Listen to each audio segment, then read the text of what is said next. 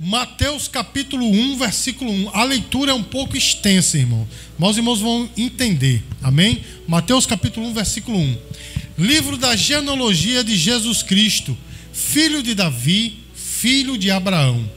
Abraão gerou a Isaac, Isaac a Jacó, Jacó a Judá e a seus irmãos.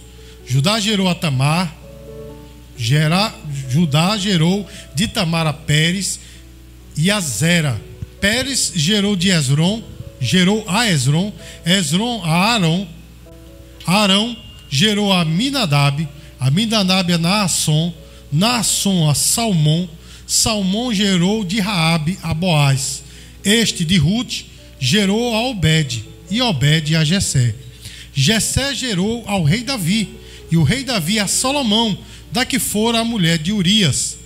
Salomão gerou a Roboão, Roboão a Abias, Abias a Asa, Asa gerou a Josafá, Josafá a Jorão, Jorão a Uzias, Uzias gerou a Jotão, Jotão a Acais, Acais a Ezequias, Ezequias a Manassés, Manassés a Amon, Amon a Josias, Josias gerou a Jeconias e aos seus irmãos no tempo do exílio da Babilônia.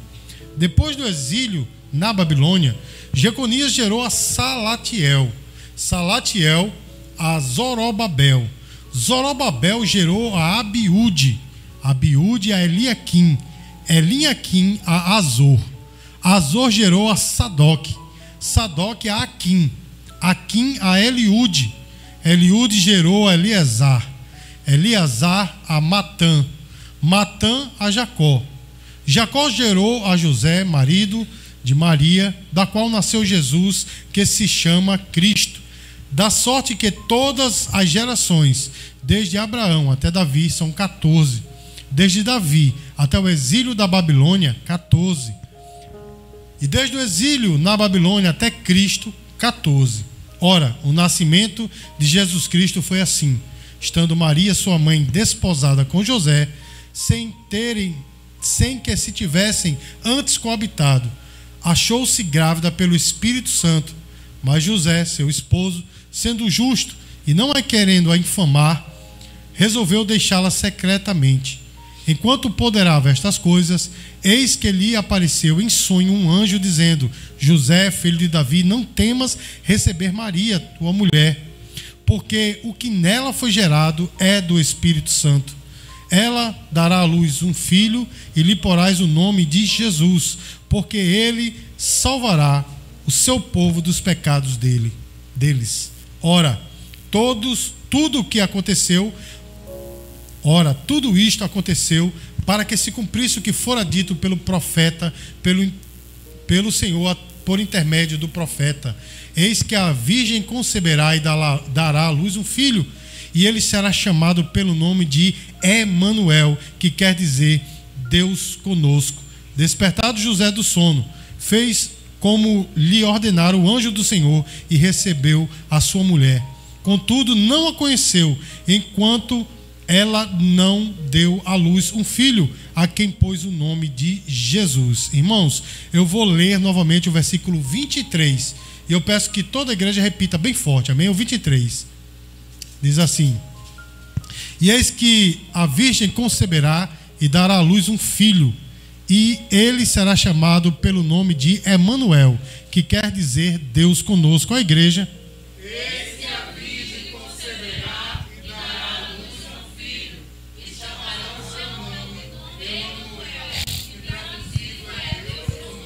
Amém, queridos? Essa não é a primeira vez que eu prego na genealogia de Cristo. Já preguei outras vezes, inclusive aqui na igreja, não é? Eu me lembro que eu preguei uma mensagem aqui na igreja chamada Deus dos excluídos. Eu só falei de pessoas que não eram para estar na genealogia de Cristo, mas estavam, né? Mas nessa noite, irmãos, Deus me deu um, um, uma visão, uma perspectiva totalmente diferente dessa genealogia, né? A genealogia, irmãos, ela, ela era ela foi criada pelos judeus para que cada judeu soubesse qual a, a, tribo ele pertencia, não é? E dependendo da tribo e dependendo né, da, do, do, dos seus descendentes ali que chegasse até ele, ele era tido como uma pessoa de bem ou, ou não, não é? Por isso, irmãos, que os judeus eles prezavam tanto pela genealogia, né? É, não sei quem, filho de não sei quem, né? Por exemplo, irmãos, o nome de, de Pedro é Simão Barjonas, ou seja, Simão, filho de Jonas, porque cada um se apresentava assim. Por exemplo, eu sou Ricardo, filho de Dom Zezé não é? Porque eu trazia a honra da minha mãe, vocês vão estar entendendo? Minha mãe é uma pessoa honrada, então por tabela eu também sou. Então a genealogia servia para isso. Mas, irmãos, nos dias de hoje, de fato, irmãos, é um tanto, é, as pessoas acham um tanto maçante, né? Ler essa genealogia. Tem pessoas que vão ler o evangelho, pula a genealogia. Não é assim, irmãos? Mas deixa eu dizer uma coisa para você, irmãos. É, essa genealogia ela pode parecer desinteressante, mas ela não é, porque ela traz coisas nela tremenda quando você lê e começa a ver aquelas pessoas que faziam parte da linhagem né, de Jesus, né, ou seja, dos antecedentes de Jesus. Meu irmão, a gente começa a perceber o plano de Deus para nós. Amém, queridos? E na genealogia de Cristo, irmãos, que ela é mais do que uma genealogia familiar, ela é uma história da redenção. Eu quero abordar essa genealogia tomando esse prisma, a história da redenção, porque nela, irmão, dentro dessa genealogia tem uma história da redenção. Amém, queridos? E nós podemos nos identificar com ela, ou deveríamos nos identificar com ela, porque ela começa, irmãos, citando um homem chamado Abraão. Amém, queridos? E este homem chamado Abraão, ele recebeu uma promessa. Sabe qual foi a promessa, irmãos? Ele recebeu a promessa de ser um pai de muitas nações. A Bíblia diz, irmãos, lá em Gênesis, capítulo 12, versículo 13, que o Senhor disse assim para, para ele: Abençoarei os que te abençoarem, e amaldiçoarei os que te amaldiçoarem. Em ti serão benditas todas as famílias da terra. Olha só, irmãos, essa promessa dizia assim: a tua família será abençoada, mas não apenas ela, toda a terra será abençoada, irmãos, através do teu descendente. Olha só, ele, ele diz, né? Os teus descendentes serão abençoados, mas através do teu descendente, ou seja, era uma promessa de Jesus. Irmãos, a genealogia de Cristo começa com essa promessa. Os irmãos estão entendendo, irmãos? E para nós, você pode estar pensando assim, mas o que é que isso tem a ver para nós? Para nós também há uma promessa, amém, queridos? A promessa da, no, do nosso, da nossa salvação, a promessa, irmãos, e o Senhor está conosco, a promessa de mudança de vida, porque em Cristo, meu irmão, nós temos o sim de todas as promessas de Deus. Irmãos, não, não se chega a um consenso de quantas promessas tem na Bíblia, mas ela tem cerca de 30 mil promessas, e todas elas se cumprem em Jesus. Amém, amados? Todas elas se cumprem em Jesus. Se você parar para fazer um estudo exaustivo, você vai ver que elas se cumprem em Jesus, já se cumpriram e se cumprirão na sua volta, na sua segunda vinda. Amém, irmãos? Em Cristo nós temos a promessa, a promessa de redenção, a promessa de salvamento. Como foi para Abraão, também é para nós. Você pode dizer glória a Deus, irmãos? Irmãos, a genealogia de Jesus né, não mostra apenas que ele era o o, o filho, né, o descendente de Abraão, prova que ele é o cumprimento da promessa. Irmãos, a Bíblia diz que Deus olhou o mundo, o Pai olhou o mundo e não viu um justo sequer, porque a, né, o nosso irmão Paulo ele diz: todos pecaram e destituídos estão da glória de Deus. Irmãos, isso que, quando ele diz todos, ele está falando todos. Não existe uma pessoa né, que, que não tenha pecados. Todos os que nascem, nascem com o estigma do pecado, nascem com esse vírus maldito, né? Quando Adão, nossos pais, Adão e Eva, pecaram lá no, deserto, lá no deserto, lá no jardim, Amém, irmãos? Eles simplesmente adquiriram essa natureza pecaminosa que foi sendo transmitida para nós. Amém, irmãos? Então, cada um de nós é como Davi escreveu no Salmo 51, versículo 5. Ele diz assim: Em pecado me concebeu a minha mãe. Nós já nascemos em pecado. Amém, queridos? Todos nós somos pecadores e nessa condição, meu irmão, nós estaríamos perdidos, mas o Senhor fez uma promessa. Gênesis capítulo 3, versículo 15: Da semente da mulher mulher nascerá um que pisará a cabeça da serpente. E irmãos, com a genealogia de Cristo começando com Abraão, o Senhor nos mostra verdadeiramente, irmãos, que Jesus é o cumprimento desta promessa. Ele é o filho da mulher. Diga glória a Deus, meu irmão, que pisou a cabeça da serpente, pastor. E quando ele pisou na a cabeça da serpente, quando ele ressuscitou, não, meu irmão, quando ele foi morto na cruz, porque Colossenses capítulo 2, versículo 13 e 14, a Bíblia diz que foi lá na cruz que ele despojou os principados e as potestades. A Bíblia diz, irmãos, que ele rasgou o escrito da dívida, ou seja, aquela, aquele cheque sem fundo, né? Que, que onde estava escrita a nossa dívida, que era altíssima e nós não podíamos pagar, porque nós estávamos devendo ao próprio Deus, a justiça de Deus. Jesus foi lá e rasgou, meu irmão, e a Bíblia diz que ele encavou na cruz. Olha que coisa, irmãos. E lá na cruz ele despojou os principados e as potestades. Irmãos, meus queridos, esse primeiro ponto né, da, da, genealogia de Cristo mostra que ele é o cumprimento da promessa. Você pode dizer glória a Deus por isso, irmãos? É a promessa de redenção, não é? É a promessa de que verdadeiramente o mundo não está perdido. Sabe o que é que isso mostra, irmãos? Isto mostra que ainda que os homens estejam rebelados contra ele, ele ainda nos ama. Ele ainda escolhe, ele ainda olha por nós. Porque sabe quando foi que Jesus me amou, meu irmão? Não foi em 1992 quando eu disse, Senhor, eu te aceito. Não, meu irmão. A Bíblia diz que ele me amou antes de eu conhecê-lo, antes de eu amá-lo, antes de, né, de, de, de, qualquer ato da minha parte, porque a Bíblia diz que ele me chamou, ele te chamou desde a fundação do mundo. Ele já sabia de todas as coisas. Você pode dizer glória a Deus por isso? Irmãos, olha só que coisa. A Bíblia diz, irmãos, que ele me amou primeiro, ou seja, antes de eu amá-lo. Quando eu não queria, ele me queria.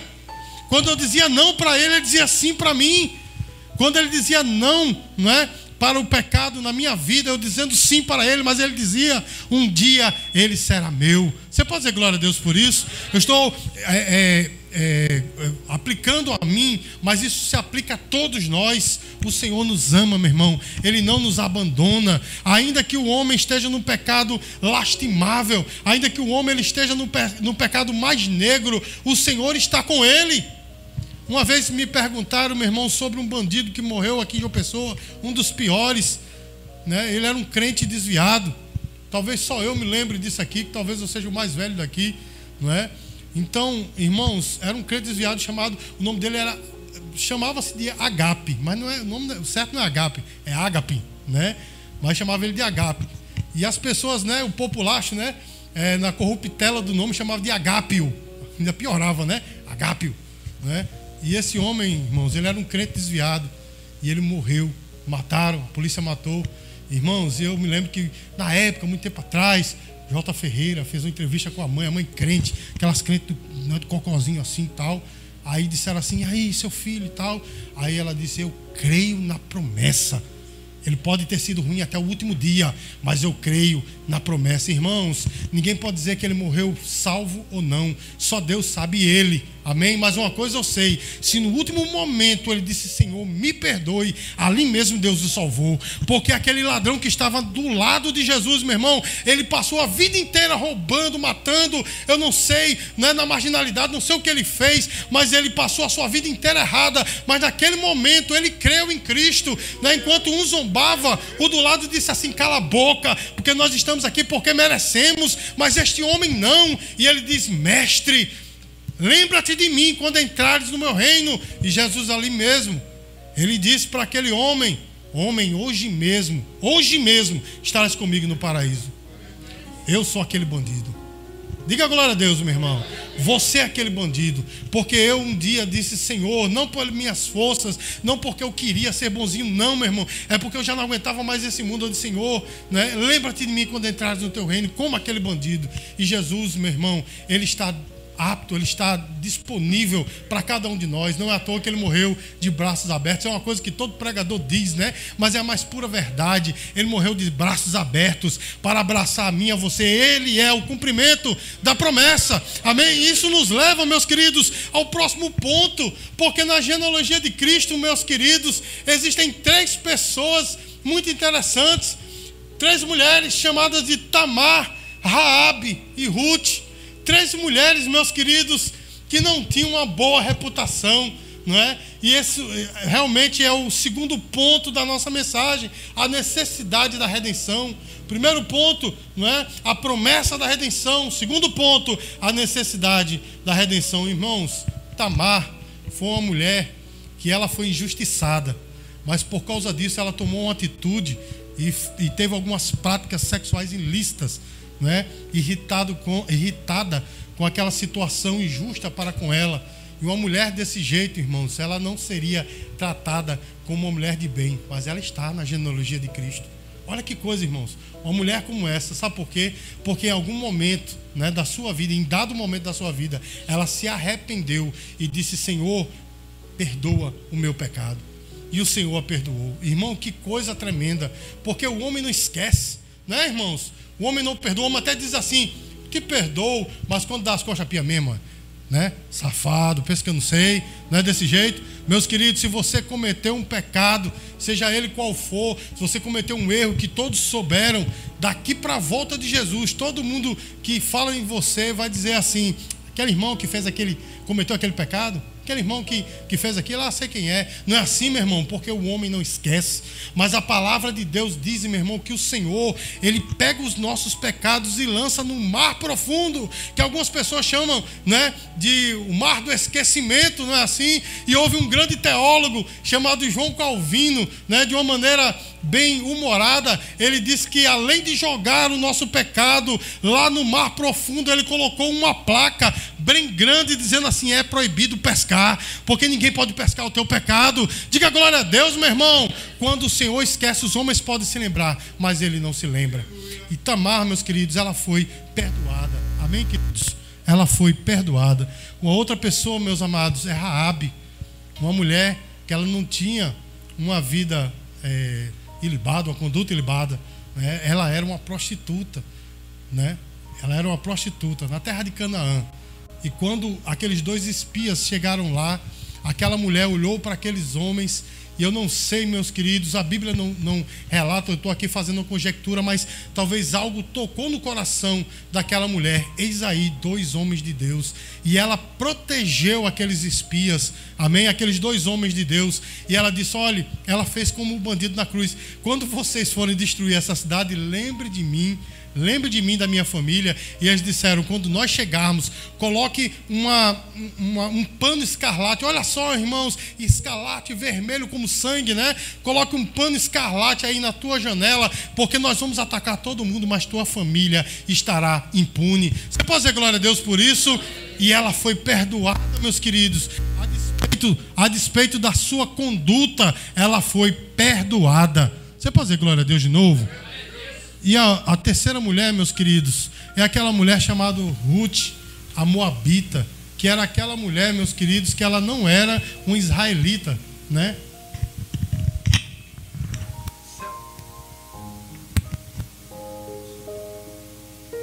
Amém. Glória a Deus. Então, se ela era, meus amados, uma moabita, logo ela não era da linhagem né, do povo de Israel. Mas olha só, irmãos, a Bíblia diz que ela tinha uma, uma, uma, uma sogra, não é? Ela tinha uma sogra, e essa sogra ela era da descendência de Israel.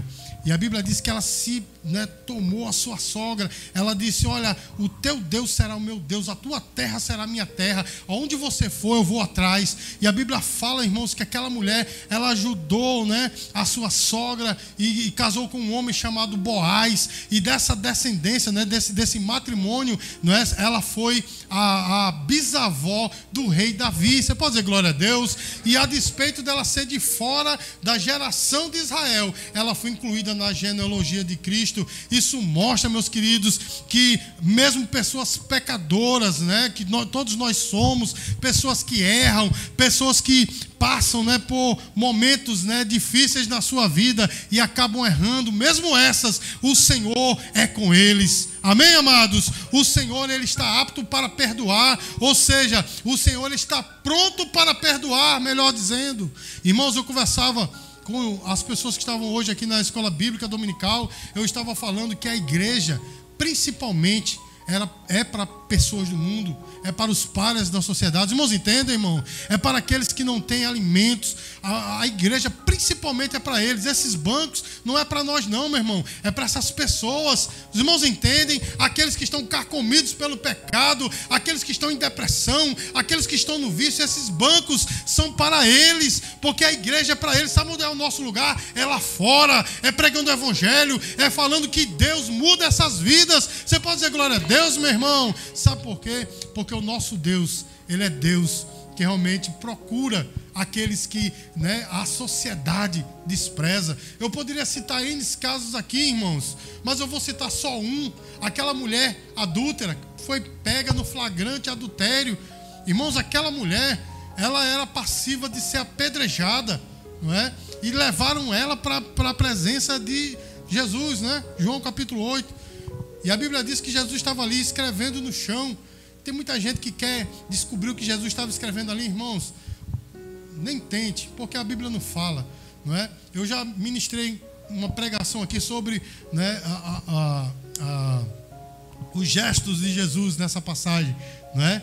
a atitude corporal dele que ele estava escrevendo no chão ali. Quem escreve no chão, meu irmão, é porque está despreocupado, ou não é? Quem está escrevendo no chão. Aí chegaram para ele com aquela mulher, aí disseram assim: mulher, né? Ou, aliás, mestre, eis aí essa mulher que foi pega em adultério ela deve ser morta. Mas a lei diz, irmãos, que não só ela deveria ser morta, mas o homem que estava adulterando com ela também tinha que ser morto. Os irmãos entendem? Aquele povo estava tudo errado, meu irmão, porque era para pegar os dois, mas levaram a cara do homem e trouxeram aquela mulher.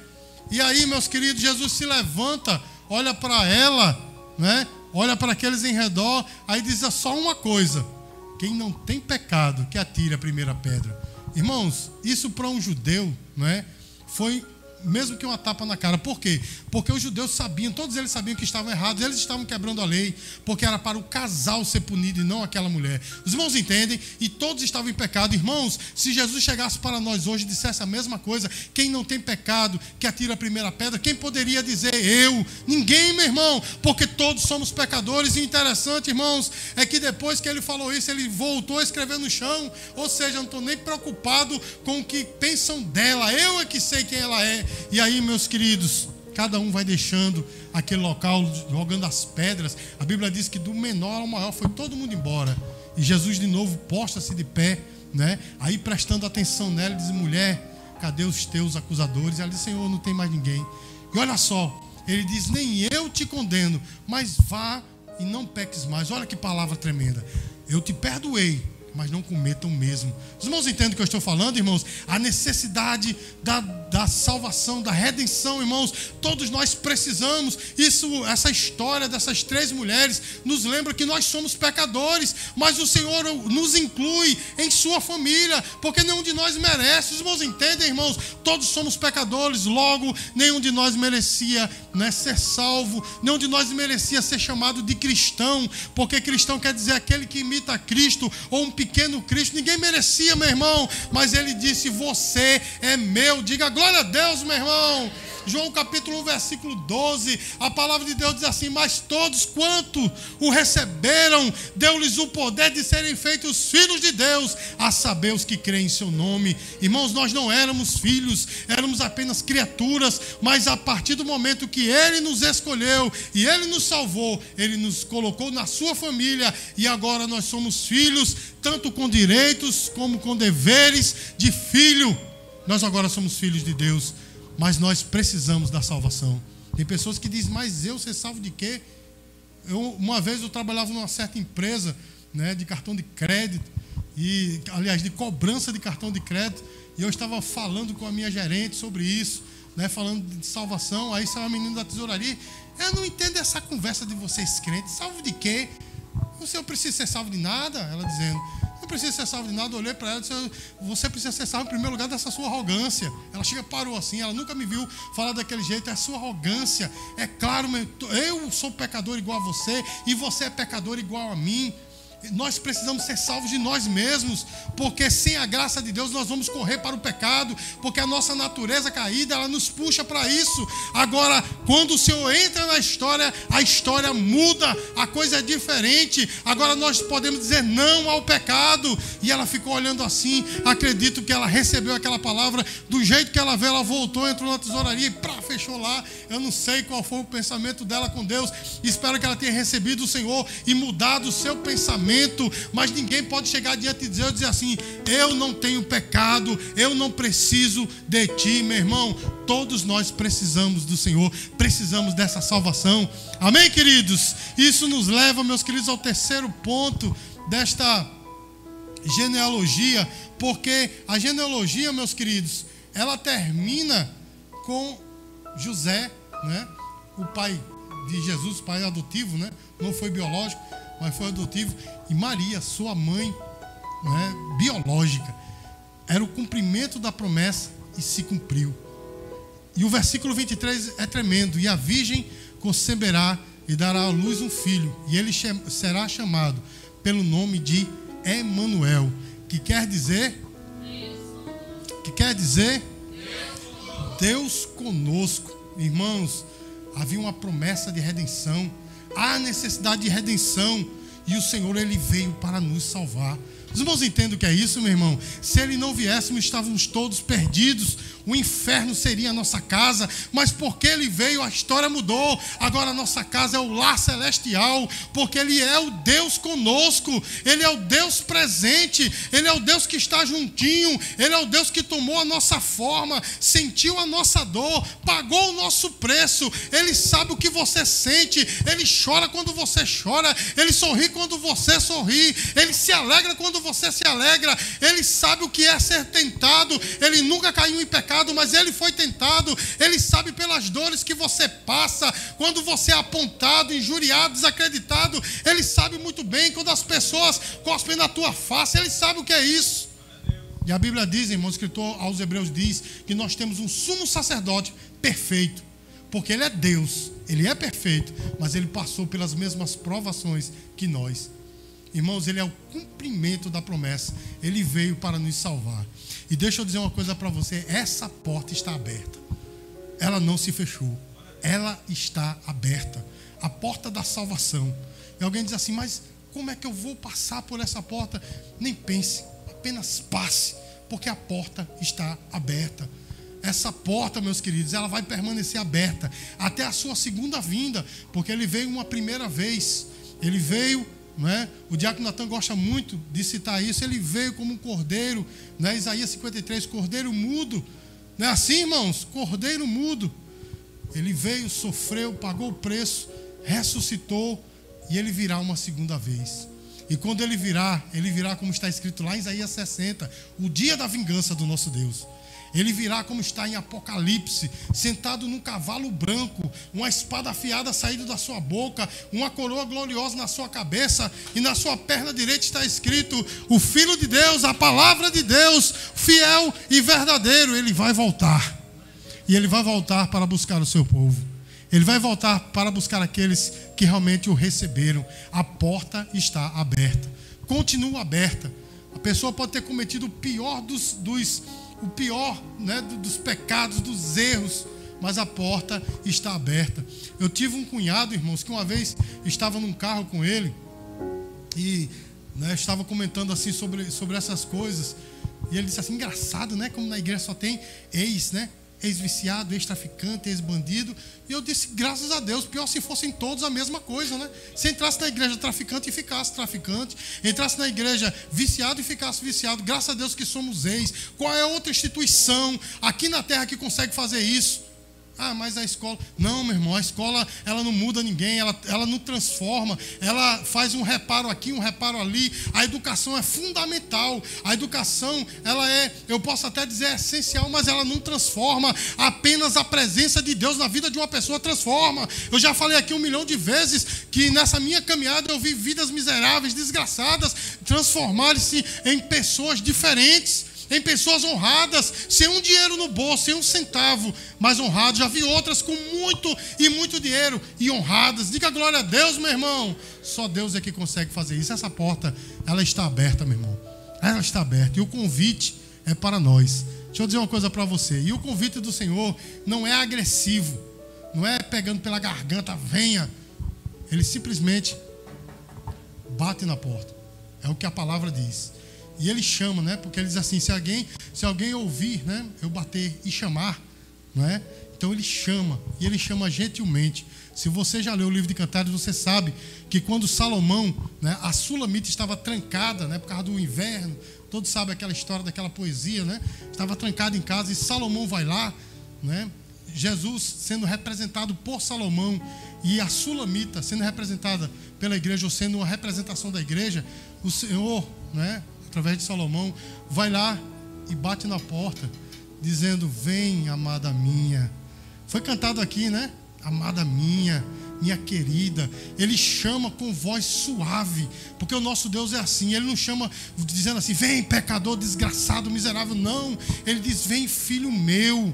Vem você que está ao quebrado, você que não aguenta mais, você que está com peso que você não consegue mais carregar. O Senhor está dizendo: venha com a voz amorosa. A Bíblia diz, né? Tem até uma música de Natan que fala a respeito disso. Ele me chama com cordas de amor. Está nos livros proféticos. Ele nos, nos enlaça, mas nos enlaça com o seu amor. A porta está aberta para nós. Ela não vai fechar. Por enquanto, ela não vai fechar. E nós precisamos entrar por esta porta. Porque se não passarmos por esta porta, nada vai mudar. Vai haver uma reforma aqui, uma reforma ali. E nós vamos de reforma em reforma. Mas não vai mudar aqui dentro. Só o o Senhor pode fazer mudar aqui dentro. Para concluir, irmãos, eu quero contar uma história de redenção da vida real. Não, é? não que essa não seja a vida real. Jesus é real. Eu estou falando da vida atual, melhor dizendo. Irmãos, havia uns 11, 12 anos, ele foi à igreja do Betel Brasileiro, a sede da igreja do Betel Brasileiro. Lá, antigamente, o Betel Brasileiro era lá na Praça 1817, num prédio, prédio bem velho que tinha lá. Convidaram esse jovem para ir lá e ele foi, né? Não tinha o que fazer, foi. Era no sábado, e ele foi lá. Quando chegou lá, ele viu uma coisa assim muito bonita, um povo cantando assim, né? Foi muito bem recebido. Esse jovem ele recebeu uma Bíblia e ele ficou assim, ele disse, a Bíblia é dessa grossura, porque esse jovem só tinha contato com aqueles Novo Testamento dos Gideões, pequenininho, bem fininho, né? Quando, quando esse jovem, de vez em quando ele pegava, abria, aí já começava assim, né? Esse texto que nós lemos, na genealogia de Jesus, tal. Quando ele abriu, tinha lá e no princípio, ele, olha, a Bíblia começa aqui, ficou maravilhado com a Bíblia, passando para lá e para cá, e aquele culto maravilhoso, e o pregador, irmãos, foi pregar, era um pregador de fala espanhola, de um pastor de fala espanhola, e alguém estava traduzindo e ele foi, foi lhe falado justamente a história da redenção. E no final, irmãos, o pastor fez um convite em espanhol e não foi nem necessário traduzir, porque o jovem lá entendeu e veio à frente, recebeu Jesus como Salvador. Amém, queridos? Esse jovem tinha mais ou menos 11 ou 12 anos, mas tinha um porém, irmãos. Esse jovem, ele tinha assim, um certo orgulho, né, porque tinha amigos, porque ele, tava, ele, ele tinha uma, uma assim, não um negocinho, uns casinhos, namorinho, né? Porque com 12 anos, né, irmão, não é nada muito sério. Mas tinha tal. Aí o que é que o diabo fez, irmãos? Trouxe para perto dele uma, uma jovem que ele gostava muito. E essa jovem nunca tinha né, se expressado para ele, mas nesse dia se abriu toda, né? O capeta fez isso, né? Aí, amizade, não sei o quê. Para resumir, irmãos, esse jovem se afasta.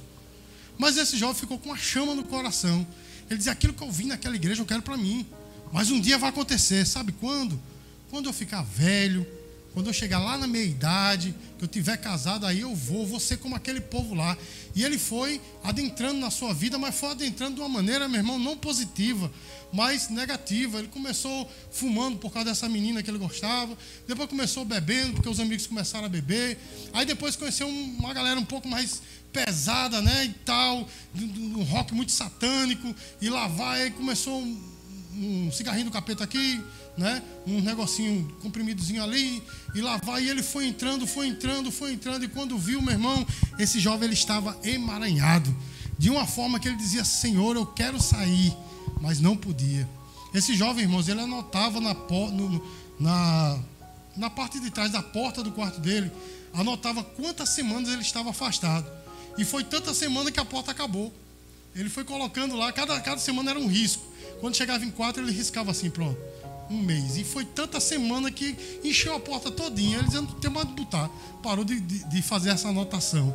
Mas um dia, irmãos, ela, ele estava como, né, talvez Tamar ou Raabe, ou até a própria Ruth. Um dia ele disse, Senhor, não aguento mais. Não aguento mais. Não posso prosseguir adiante. Porque se eu for adiante, eu morro. Se eu for adiante, eu sei que eu vou parar no inferno. E Deus veio e salvou aquele jovem. Disse: Eu estava só esperando esse seu passo. Salvou a vida desse jovem. E esse jovem, irmãos, ele, ele foi progredindo e falando dessa história de redenção para outras pessoas. Amém, queridos? E ele se transformou num líder da igreja e continua até os dias de hoje falando dessa história de redenção. Irmãos, sabe por que eu contei essa história? Porque essa história, ela pode ser a sua, ela pode ser a minha. Uma história de redenção, de transformação não é? Porque esse jovem ele pode olhar para o passado e pode se arrepender, mas ao mesmo tempo ele pode se alegrar, porque ele diz: Eu passei por isso tudo, mas o Senhor me livrou. Hoje eu já não sou mais. Ele pode se alegrar. Amém, queridos? Essa história pode ser a sua história, a história de redenção, porque Jesus ele veio para ser o sim de Deus na tua vida. Até hoje você recebeu muitos nãos, portas fechadas, não é? Quando eu falo isso, eu não estou falando de coisas financeiras, materiais, mas muitas coisas deu errado na sua vida, mas mas chegou a hora de dar certo. A coisa principal dá certo, o seu alinhamento com Deus, a sua reconexão com Deus. Deixa eu só lembrar você de uma coisa: nós, né, em certo sentido, nós somos religiosos, porque a palavra religião vem do grego religare que quer dizer religação com Deus. O Senhor ele veio para ser essa religação minha com Deus. Os irmãos entendem? Ele é a tua redenção, ele é a tua religação com Deus, irmãos. A cruz é do tamanho perfeito para caber no abismo que existe entre eu e Deus. Amém, irmãos? A cruz é do tamanho perfeito, ou seja, através de Cristo eu posso chegar a Deus. A Bíblia diz lá em Hebreus que é um novo e vivo caminho, que nós podemos entrar na sala do trono, e nós não entramos na sala do trono como os outros é, cortesãos, né? Temos que entrar de cabeça baixa, temos que entrar, né? Servindo, não, meu irmão, porque nós somos filho e com o filho a coisa é diferente. Quando nós entramos na sala do trono, não é, não é com toda essa pompa, não. A gente vai lá e senta no colo do Pai, a gente dá um beijo nele, porque ele é o nosso Pai. Os irmãos estão entendendo, irmãos? E a porta da sala do trono está aberta. Agora cabe a mim e a você. Vamos passar por ela ou vamos continuar da mesma maneira? Tem gente, irmão, que chega pertinho, na porta, bota o pé lá, mas diz ainda não. É cheio de coisa, ainda tem um bocado de coisa na minha vida. Eu era desse jeito, meu irmão, eu botava o pezinho lá, mas eu voltava atrás. Eu dizia, não, ainda não, ainda não. Os irmãos estão entendendo, irmãos? Aí chegou um dia que eu disse, eu não posso mais ficar do lado de cá, tem que ir para o lado de lá. Porque ou eu morro ou eu fico louco. Os irmãos estão entendendo, irmãos? Ou pior, fico louco e morro, né? Porque ficar louco depois de morrer é uma coisa meio difícil. Mas, irmãos, o Senhor, Ele abriu a porta para mim. Não porque eu mereço, porque eu sou o pior dos pecadores. Mas Ele abriu a porta para mim pelo seu amor por mim. E ele, essa porta continua aberta para você. Ela continua aberta para mim todos os dias. Todos os dias, quando eu peco, Ele abre a porta novamente. Volte. Amém, irmãos? Volte. Antes, irmãos, eu era um porco. Por que eu era um porco? Porque todas as vezes que me dava um banho né, e me soltava, eu corria para a lama porque essa era a minha natureza, a natureza de um porco, está na lama. Um porco gosta da lama, não é assim, irmãos? Ele fica muito feliz na lama, ele se lambuza todinho. Você pode dar um banho, perfumar, colocar joias, ele vai para a lama. Não é assim, irmãos? Mas um dia o supremo pastor chegou para este porco e transformou esse porco numa ovelha. Ainda que ele se suje, ainda que ele esteja todo cheio de carrapicho, mas ele nunca vai correr para a lama totalmente. Ele pode chegar lá, mas ele sempre vai voltar para o pasto, porque agora essa é a sua natureza. E Deus quer fazer isso comigo e com você. Nós, eu não estou pregando aqui, irmãos, uma, um triunfalismo que você nunca vai sofrer, que você nunca vai pecar. Não é isso, não, meu irmão. Nossos pecados eles estão perdoados por Deus. E agora, através desta verdade, o Senhor ele diz: Venha a mim, você que está cansado e sobrecarregado, e eu vou te aliviar. Você vai tomar sobre você o meu jugo e vai aprender de mim, que sou manso e humilde de coração, e você vai encontrar descanso para a sua alma. Aqui e ali você vai errar, aqui e ali você vai pecar, mas vai ser diferente. Não vai ser como antes que você pecava, errava e gostava disso. Não, agora você vai errar, vai pecar talvez, e você vai dizer: Senhor, essa não é mais a minha natureza. Minha natureza é estar contigo. Minha natureza agora me chama para ti. E essa é a diferença. E nessa noite, meus queridos, eu quero perguntar: tem alguém dentre nós que quer receber Jesus?